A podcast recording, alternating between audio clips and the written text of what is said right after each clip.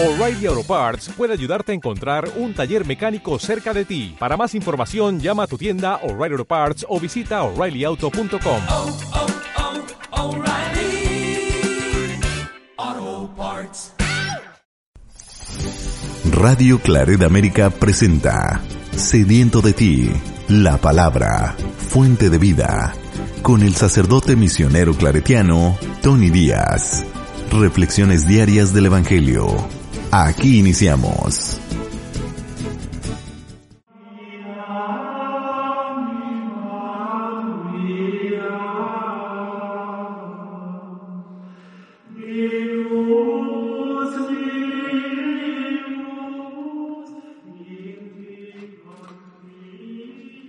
Bienvenidos hermanos a nuestras reflexiones bíblicas de las lecturas del día. Hoy es martes de la sexta semana del tiempo ordinario, martes de la sexta semana del tiempo ordinario. La primera lectura de hoy viene de la carta de Santiago, capítulo primero, versículos 12 al 18. Hermanos, dichoso el hombre que sufre la tentación porque después de superarla recibirá en premio la corona de la vida, que Dios ha prometido a los que lo aman. Que nadie diga cuando sufre una tentación que es Dios el que lo tienta, porque Dios no puede ser tentado por el mal, ni pone él mismo a nadie en tentación.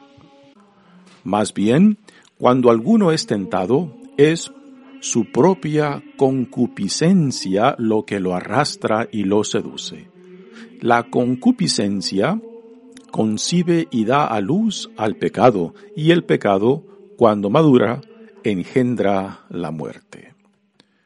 No se equivoquen, queridos hermanos, todo beneficio y todo don perfecto viene de lo alto, del Creador de la luz, en quien no hay ni cambios ni sombras por su propia voluntad nos engendró mediante la palabra de la verdad, para que fuéramos, en cierto modo, primicias de sus criaturas. Palabra de Dios.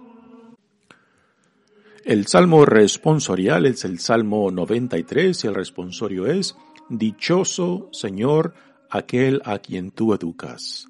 Dichoso Señor aquel a quien tú educas. Señor, dichoso aquel a quien tú educas y enseñas a cumplir tus mandamientos. Cuando lleguen las horas de desgracia, no perderá el sosiego. Jamás rechazará Dios a su pueblo, ni dejará a los suyos sin amparo. Hará justicia al justo y dará un porvenir al hombre honrado. Cuando me hallaba al borde del sepulcro, tu amor, Señor, me conservó la vida. Cuando se multiplican mis problemas, en tus consuelos haya mi delicia. Dichoso Señor, aquel a quien tú educas. El Evangelio de hoy viene de Marcos capítulo 8, versículos 14 al 21.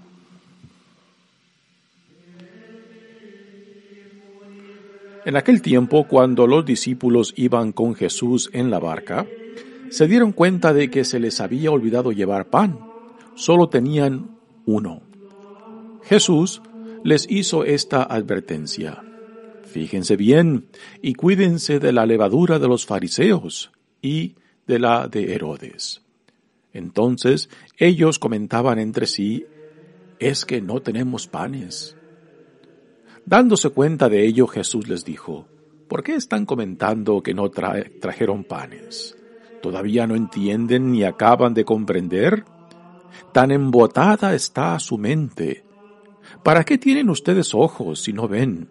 y oídos si no oyen. ¿No recuerdan cuántos canastos de, sobras recogieron cuando repartí cinco panes entre cinco mil hombres? Ellos le contestaron, doce. Y Jesús añadió, ¿Y cuántos canastos de sobras recogieron cuando repartí siete panes entre cuatro mil? Le respondieron ellos, siete. Entonces él dijo, ¿y todavía no acaban de comprender? Palabra del Señor. Muy bien, demos comienzo a nuestra reflexión de las lecturas de hoy. Continuamos leyendo la carta de Santiago y por las siguientes dos semanas la primera lectura saldrá de esta carta.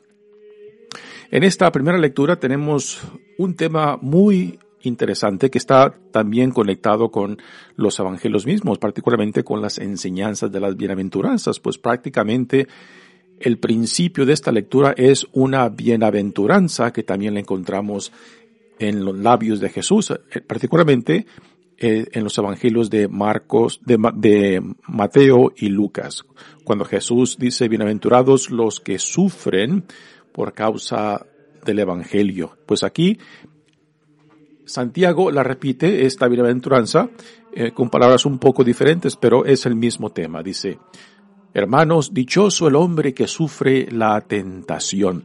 Y la tentación aquí es ante el mundo que los acecha, ante el mundo que los persigue, ante el mundo que los rechaza. Recordamos que la comunidad cristiana es en estos tiempos una comunidad muy pequeña y se encuentran pues acechadas, perseguidas y también pues rechazadas por las sociedades, las sociedades en las cuales las comunidades están insertadas.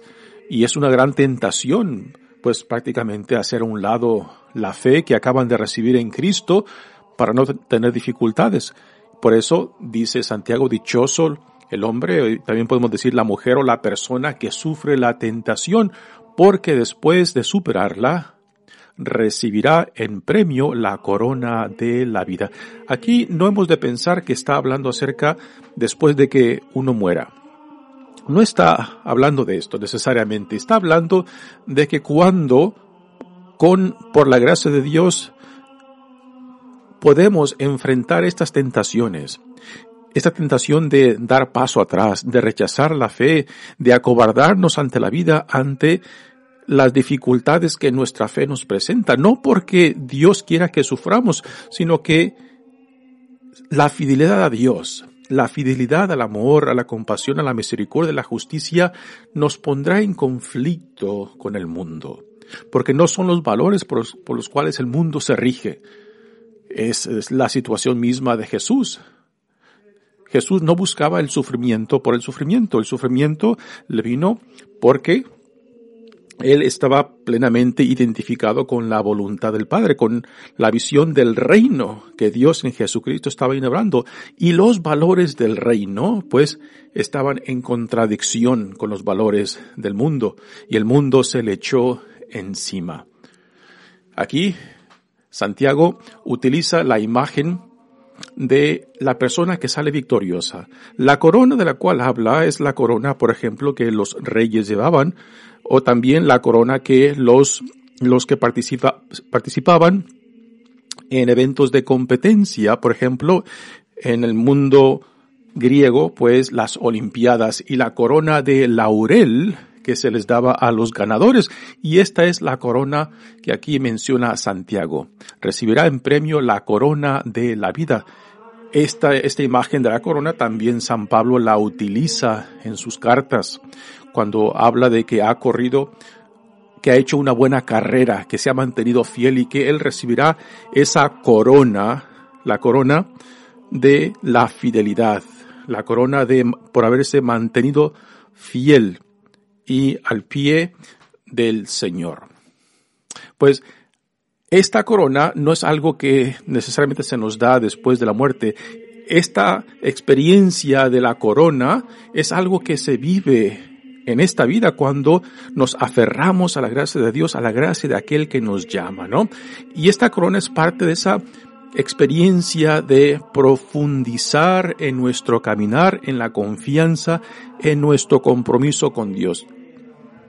También esta corona hace referencia a esa experiencia personal que tenemos cuando logramos dar un paso en dirección hacia Dios y nos mantenemos fieles en nuestro caminar y la confianza que experimentamos en ese primer paso.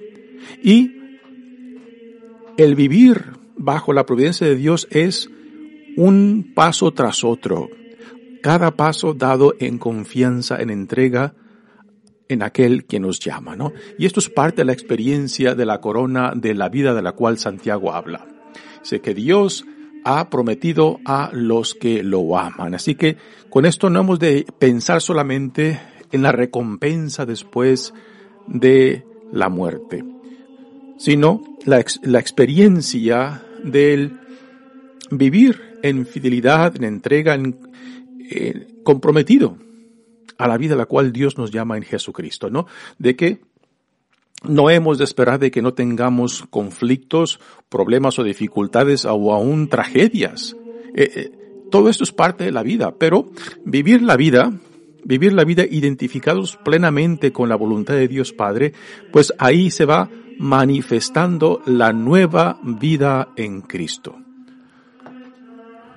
Continúa la lectura diciendo, que nadie diga cuando sufre una tentación que es Dios el que lo tienta.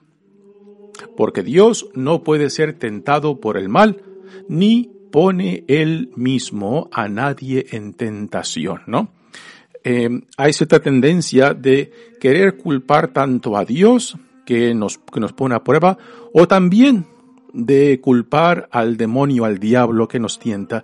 Y aquí Santiago está hablando de algo más fundamental, algo que yo creo que la mayoría de nosotros ah, conocemos, de que la tentación está basada en nuestras deficiencias, en nuestras debilidades, en nuestras tentación, tentaciones que están en contradicción de la voluntad de Dios Padre. Y aquí, cuando habla de tentación, está hablando de la tentación que se manifiesta, por ejemplo, en la caída de Adán y Eva, que primero nació el deseo, lo que esta lectura llama la concupiscencia, es el deseo por esa fruta prohibida. Y aquí el deseo entra por los ojos, o también el deseo puede entrar por los oídos, cuando escuchamos algo que nos atrae, o también por el placer, o también por el olfato, o también por cualquier forma que el deseo venga a nosotros, cuando son deseos desordenados, cuando son deseos que nos quieren separar, arrancar de nuestra relación con Dios. Y el deseo desordenado, no todos los deseos son malos, no todos los deseos son en contra de Dios, pero aquellos deseos que buscan destruir nuestra relación de intimidad y confianza con Dios y nuestra hermandad con, el, con nuestro hermano, con nuestro prójimo, pues entonces son deseos desordenados que no encajan dentro de la providencia de Dios, que solo desea y busca lo mejor para nosotros. Y cuando nuestros deseos, cuando lo que buscamos está en contradicción hacia donde Dios nos llama, pues aquí hay un conflicto en nosotros.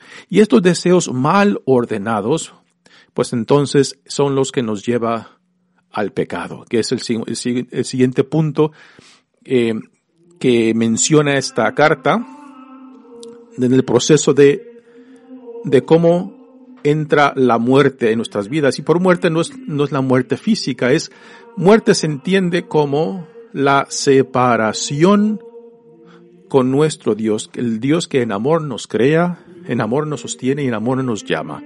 Así que por muerte se entiende vivir separado de Dios o vivir una relación dañada, impactada por el pecado. Así que está la tentación, está el pecado y el pecado que causa o promueve la muerte. Y es, estos son estos tres pasos que describe aquí Santiago en esta, en ese tema de la tentación. Dice, más bien, cuando alguno es tentado, es su propia concupiscencia la que lo arrastra. Son los, malos deseos, los, los deseos mal orientados y los seduce. La concupiscencia concibe y da a luz al pecado, el siguiente paso. Y el pecado, cuando madura, engendra la muerte.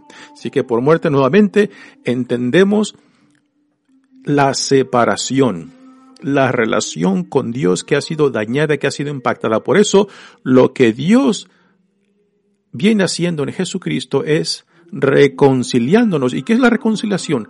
Sanar esta relación con Dios mismo, que después nos llama a sanar nuestra relación con el prójimo y también con uno mismo, puesto que Dios nos llama a la intimidad y confianza. Y, y eso es el pecado.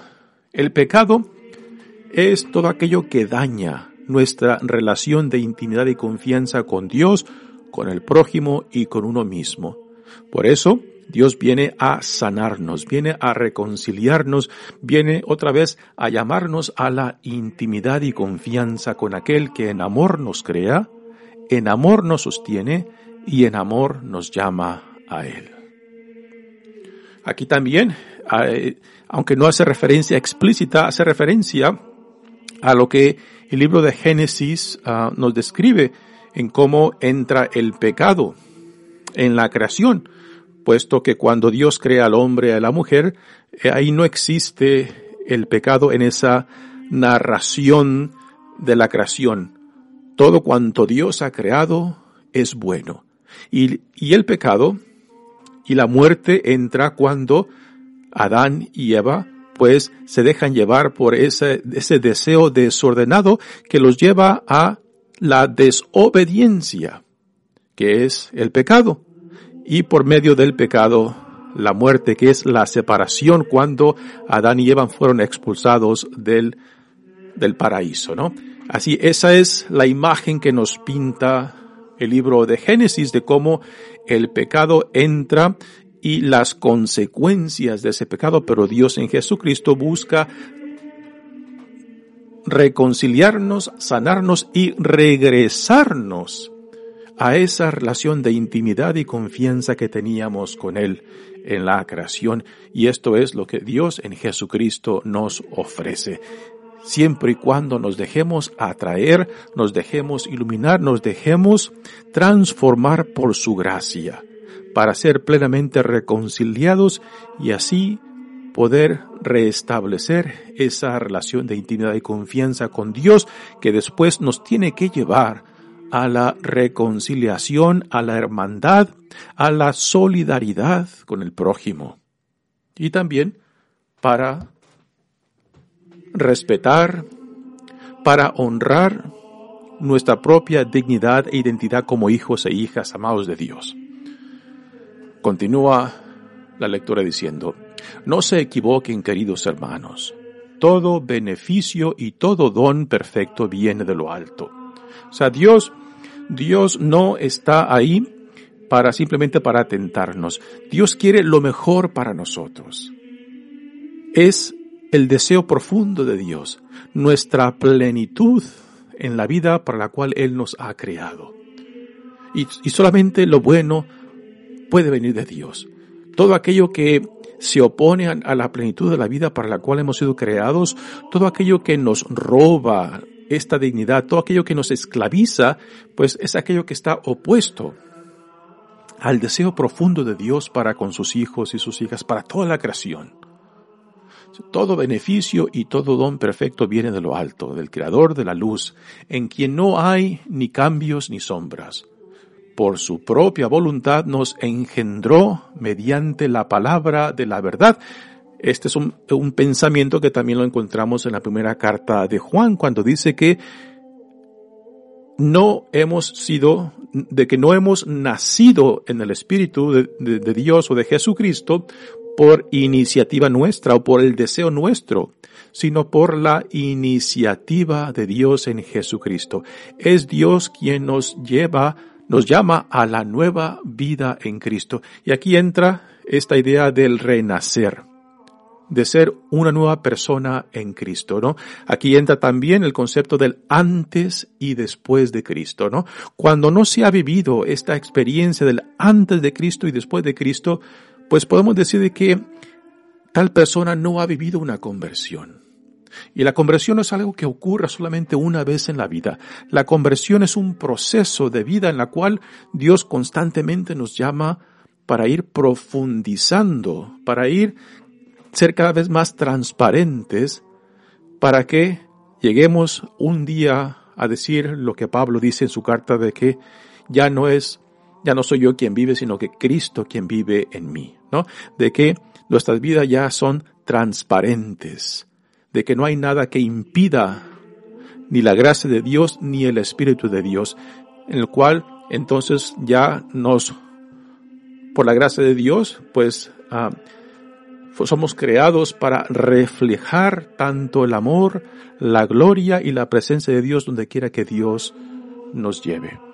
Esta es, este es el propósito que Dios quiere para nosotros, de que seamos una extensión de su presencia misma donde quiera que Dios nos ponga, donde quiera que Dios nos mande, ¿no? Pero para que podamos llegar a hacer eso, pues nos tenemos primero que dejar atraer por Él, dejar transformar, dejar sanar, dejarnos ser reconstituido por Él mismo para poder asemejarnos a aquel que por amor lo dio todo, lo entregó todo, ¿no? En Jesucristo tenemos la imagen de la vida a la cual todos somos llamados. Muy bien, pasemos ahora al Evangelio de hoy, que viene de Marcos. Ayer, recordamos, Jesús tuvo un intercambio con los fariseos que le exigían una señal para que él comprobara su autoridad de quién era él y, de dónde le venía su poder para enseñar y para sanar, ¿no? Así que los fariseos ciegos les ah, le exigen esta señal a Jesucristo. Y ahora tenemos en este evangelio Jesús que se ha alejado de los fariseos que insisten en esa señal para que en cierta manera certifique quién es y de dónde le viene su, su autoridad. Y mejor, en vez de, um, de argumentar con ellos, pues Jesús con sus discípulos se suben en la barca para cruzar otra vez el lago. Y es ahí donde los encontramos en este Evangelio. En, el, en la barca cruzando el lago. Y en este Evangelio, pues ahora se nos presenta la ceguez de los discípulos de Jesús, que nosotros cuando leemos este Evangelio, lo primero que hemos de entender es de que así como los discípulos están, estaban ciegos, pues igualmente también nosotros, los que no entendemos claramente o lo que nos, los que no queremos ver claramente lo que se nos da, lo que se nos ofrece en Jesucristo, pues estamos con esa misma ceguez de los discípulos de Jesús. Dice, en aquel tiempo, cuando los discípulos iban con Jesús en la barca, se dieron cuenta de que les había, se les había olvidado llevar pan. Así que Jesús con sus discípulos andan por la región de Galilea y tienen que llevar pues alimento con ellos. Se solo tenían un, un solo pan. Jesús les hizo esta advertencia.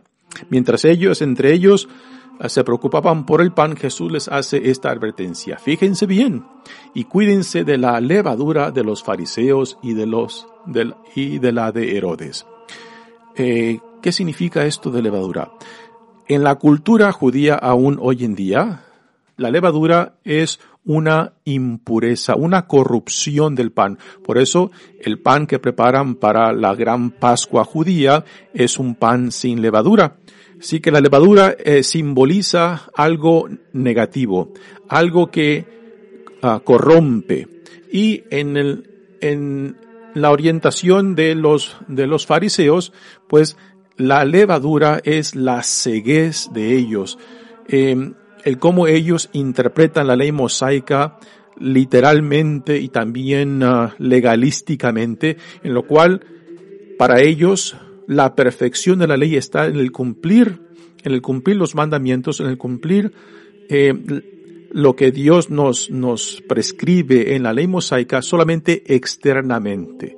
Y esto es algo que Jesús constantemente reta a los fariseos de que toda nuestra religiosidad tiene que manifestar una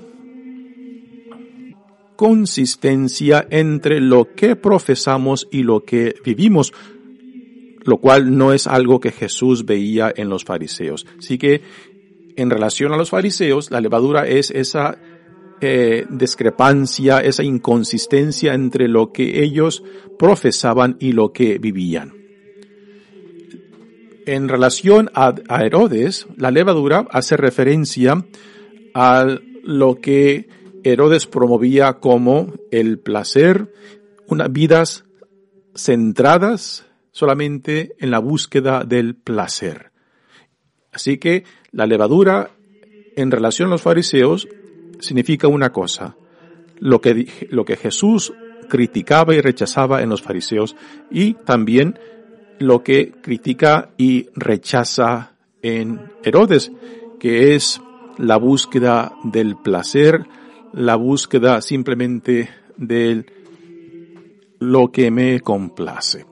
Entonces ellos comentaban entre sí, es que no tenemos panes, ¿no? Sí, aquí vemos el, el contraste en, en dónde se encuentra Jesús y en dónde se encuentran sus discípulos, ¿no? En un nivel muy diferente. Y ahí se da cuenta Jesús de que sus propios discípulos están ciegos. Y aquí se manifiesta esta cierta frustración de Jesús con sus discípulos. En el Evangelio de Marcos, los discípulos tienen una imagen muy negativa. El evangelista Marcos no es muy, no, no, desarrolla una imagen muy positiva de los, uh, de los discípulos y nos deja, nos deja una imagen pues uh, muy negativa. Y aquí se manifiesta de cierta manera también la frustración que Jesús tiene con ellos porque se parecen a los fariseos en su ceguez, de que no entienden, de que no comprenden, ¿no? Él les está hablando de, de, de la levadura, de la falsedad, de la hipocresía de los fariseos y ellos están pensando en pan, ¿no? Dándose cuenta de ello, Jesús les dijo, ¿por qué están comentando que no trajeron panes? ¿Todavía no entienden y acaban de comprender? Y ahora vienen las palabras que manifiestan frustración de Jesús. ¿Tan embotada está su mente? ¿Para qué tienen ojos ustedes si no ven? Y oídos si no oyen, ¿no? Casi podemos imaginar la voz frustrada de Jesús al decirle estas palabras. Y ahora viene Jesús con estas palabras para aclararles, ¿no? ¿Por qué están preocupando por el pan? ¿No se dan cuenta que cuando se se entregan al reino de Dios, de que aquel que los llama también proveerá lo que necesiten. Y al decirle estas palabras Jesús, pues prácticamente lo que le está diciendo, Dios proveerá. Tampoco esto quiere decir de que simplemente nos cruzamos de brazos y esperamos de que todo caiga del cielo. Tampoco se está refiriendo Jesús a esto.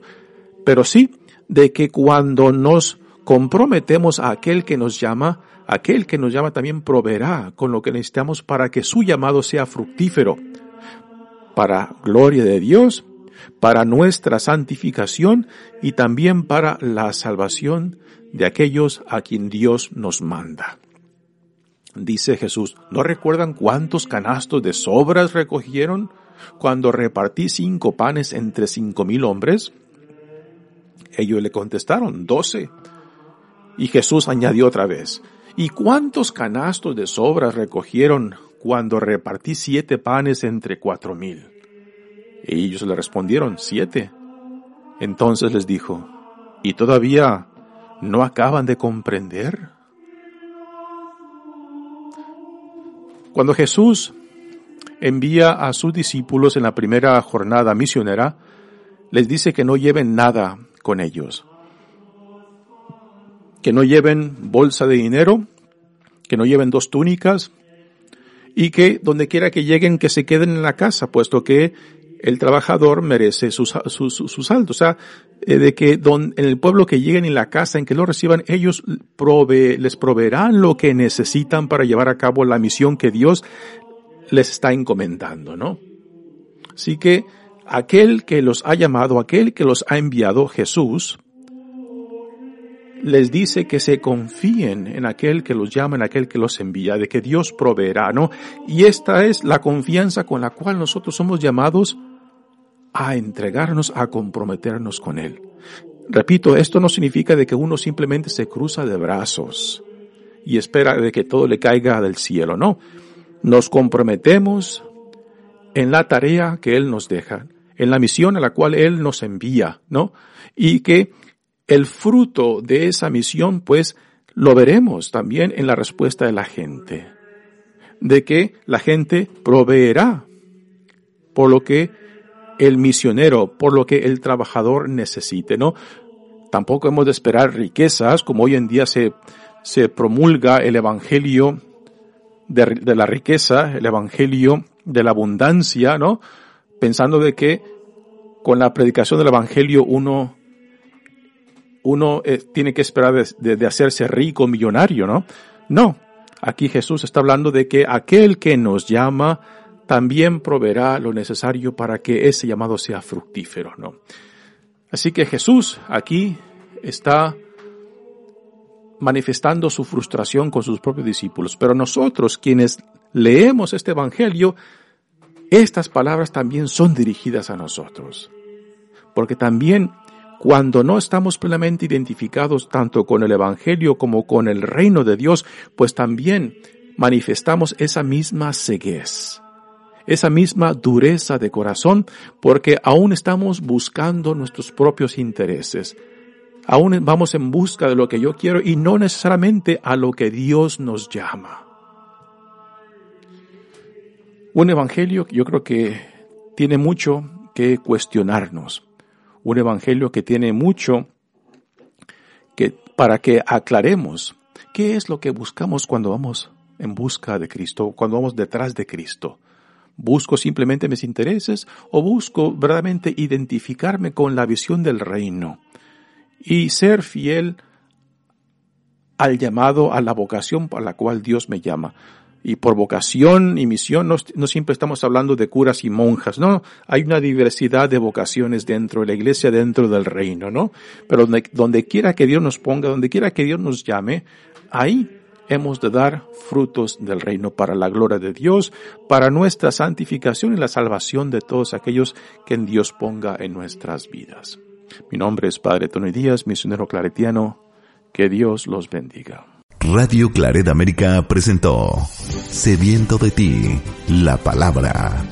Fuente de vida. Sus comentarios son importantes. Contáctenos en radioclaredamerica.gmail.com